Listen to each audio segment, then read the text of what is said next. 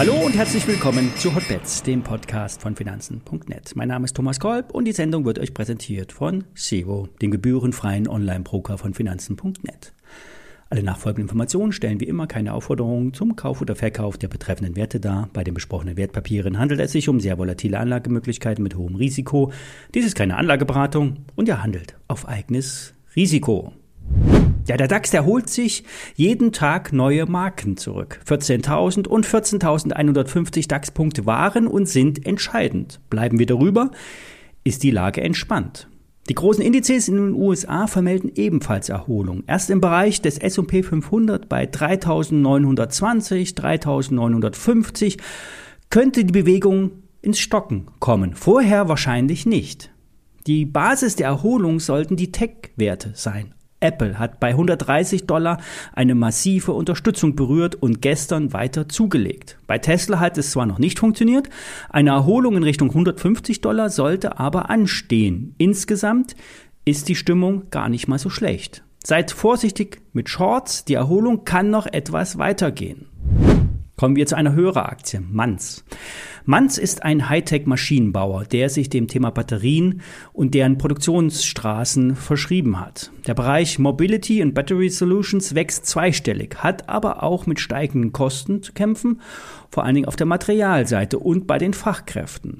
Bei den äh, Produktionsstätten für E-Auto-Batterien hat sich in der Branche derzeit wenig getan. Die Autokonzerne reden zwar viel, doch konkrete Projekte haben eher den Projektstatus noch nicht überschritten. Thema Vata. Die Zellproduktion kommt nicht voran. Ibotec hat bisher keine Lithium-Ionen-Materialien im großen Stil ausgeliefert. Alle bereiten sich auf die große Nachfrage vor. Grünes Licht wurde bisher nicht gegeben. Aber die Vision von Manz ist, mit Industrieallianzen, mit Dürr, den Grobwerken und auch Daimler Truck, will Manz die Zukunft gestalten.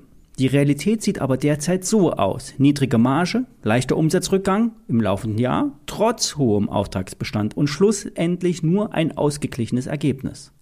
Vor allem das laufende vierte Quartal scheint nicht gut zu laufen. So schätzt es Gerion Kruse von Börsengeflüster ein. So soll der Bereich ähm, Solar der Renditekiller sein. Der Börsenwert liegt derzeit bei unter 190 Millionen Euro. Der Umsatz sollte im nächsten Jahr in Richtung 300 Millionen Euro gehen. Doch mit der geringen Marge ist das KGV von 28 nicht gering. Die Aktie hat sich in diesem Jahr halbiert. Der Abwärtstrend ist intakt. Bei 20 Euro gibt es eine gute Unterstützung, wenn die Firma beim EBIT nicht ins Minus rutscht. Das Thema Batterien ist nur verschoben, nicht aufgehoben, so man's. Ich würde die Aktie auf dem Niveau nicht verkaufen, bei etwas über 20 Euro sogar nachkaufen.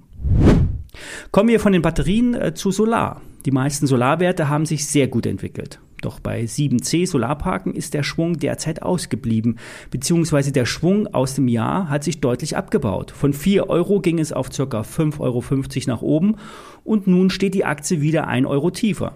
Das Geschäft mit Solarstrom läuft eigentlich sehr gut. Der Produktionspreis für Strom aus Sonnenenergie liegt deutlich unter dem Verkaufspreis. 7C hat die Prognosen im November nach oben angepasst und sieht die Entwicklung hoher Strompreis auch für das nächste Jahr gegeben. Weiterhin soll die Kapazität, sprich die Anzahl der aktiven Solarpanels, ausgebaut werden. Und aus dem starken operativen Cashflow werden die Schulden um gut 40 Millionen Euro abgebaut und es wird weiter investiert. Die Rendite ist zweistellig. Für die Plato-Börse ist 7C ein Kauf. So sieht es auch das Anlegermagazin Der Aktionär. Bei Florian Söllner vom Hotstock Report ist 7C im Solaruniversum eine attraktive Aktie. Der Stopkurs sollte knapp unter 4 Euro gesetzt werden. Generell haben sie ja die Nebenwerte derzeit schwer, wenn nämlich die großen Aktien dermaßen stark abgebaut haben. Zu den großen Aktien gehört Amazon. Der Wert hat sich halbiert und ist nun auf eine breite und massive Unterstützung aufgesessen. Zwischen 80 und 85 Dollar sind in der Vergangenheit nämlich große Volumina in die Aktie geflossen. Gestern gab es bei 84 Dollar eine Umkehr, die sich möglicherweise als haltbar herausstellen sollte. Die Erholung kann locker bis kurzfristig auf 100 Dollar gehen, wenn die eingangs besprochene Erholung die nächsten Tage auch anhält. Fundamental betrachtet hat Amazon enorm großes Potenzial. So sieht es zumindest Frank Fischer, ein Fondsmanager, der vor allen Dingen Value-Aktien favorisiert. Das sind Aktien, die stetig wachsen, einen Cashflow haben und unterbewertet sind. Value for Money heißt es immer so schön. Hier bekommst du etwas fürs Geld. Für Fischer sind die Margen im Cloud-Bereich extrem attraktiv. Zum anderen ist das Geschäftsmodell E-Commerce sehr robust und wird auch nicht mehr wegzudenken sein. Amazon nistet sich in allen Geschäftsbereichen des Handels ein, betreibt Logistikzentren und sichert sich so Marge, die vorher andere abgegriffen haben, wie FedEx oder DHL. Perspektivisch wird Amazon eine zweistellige Marge haben und ist damit Stand heute unterbewertet. Nicht alle Big Techs werden den nächsten Boom erleben. Amazon sollte auf jeden Fall dabei sein. Wer die nächste Delle aussitzen will, kann sich ein paar Stücke ins Depot legen. Denn das Mantra der Profis lautet derzeit, dass neue Tiefs kommen werden oder zumindest die alten getestet werden. Punkt 1 sind die Gewinne für das laufende Jahr. Nach Meinung der Experten sind diese 20 Prozent zu hoch. Punkt 2 sind nicht die Zinsen, sondern die Liquidität, der Liquiditätsentzug. Die amerikanische Notenbank baut schon kräftig Anleihen ab, rund 90 Milliarden US-Dollar im Monat. Die EZB fängt erst im März an. Das Volumen wird allerdings deutlich geringer sein.